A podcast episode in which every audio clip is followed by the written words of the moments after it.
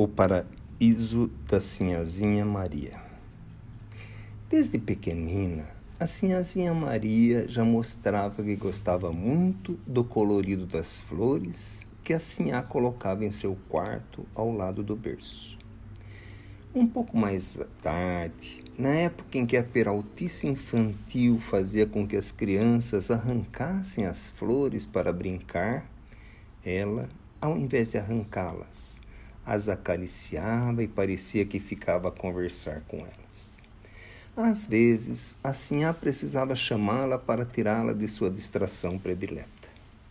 Quando fez dez anos, pediu ao senhor um espaço de terra perto da casa grande para fazer ali um jardim especial, dizia ela, onde as flores pudessem dar ainda maior beleza com seu colorido para alegrar a vida do papai e da mamãe. Tocado pelo pedido simples da filha, o Senhor escolheu não só o espaço do terreno para o jardim, como também escolheu dois negros que deveriam, sempre que possível, ajudar a Sinhazinha Maria a cuidar do jardim, apesar dela dizer que queria que ela mesma cuidar de tudo. E logo o jardim realmente se tornou tão bonito que parecia que as flores tinham um brilho que acompanhava seu colorido. E o perfume que se sentia andar por ele era realmente agradável. Os escravos passaram a chamar o jardim de paraíso da Sinhazinha Maria. E tinham muita alegria em colaborar com a felicidade que ela transmitia a todos quando cuidava das flores. E assim há, com muito orgulho, quando recebia visitas na fazenda, deixava os homens conversando de negócios na sala e levava as mulheres a passear pelo jardim, acompanhada da filha. E se contentava muito quando elas comentavam que nunca tinham visto um jardim tão bonito. E o tempo passou e chegou a época em que já se começava a pensar em encontrar alguém para o casamento de Sinhazinha Maria. Mas, para surpresa de todos, em plena juventude e com toda a jovialidade da menina, uma doença chegou. E em poucos dias a debilidade era tanta que ela deixou a existência, espalhando a tristeza entre todos a começar daqueles que moravam na casa grande. O senhor, depois de alguns dias amuado, em que não queria conversa com ninguém, passou a se dedicar com muita intensidade aos trabalhos do campo e aos cuidados com os animais, chegando a acompanhar os negros em suas tarefas, e todos perceberam que isso era como que uma fuga para não pensar na filha. Mas a Sinhá estava em estado ainda pior. Desde o momento em que soube do falecimento da menina, se recusou a sair do quarto. Nem mesmo ao enterro dela ela foi. Passando seus dias e a situação continuando inalterada, em um anoitecer, quando o senhor retornou das lidas do campo, ele lhe falou: Minha querida, isso não pode continuar. O que é necessário para que você retorne à vida normal? Afinal, temos outros filhos que precisam tanto de você quanto a nossa Maria precisava. O que eu posso fazer para tê-la de volta ao nosso convívio?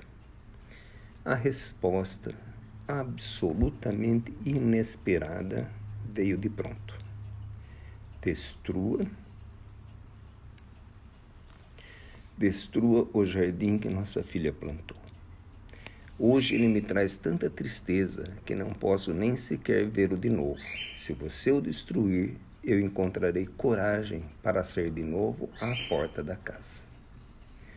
O senhor, pego de surpresa pela resposta da esposa, mas desejoso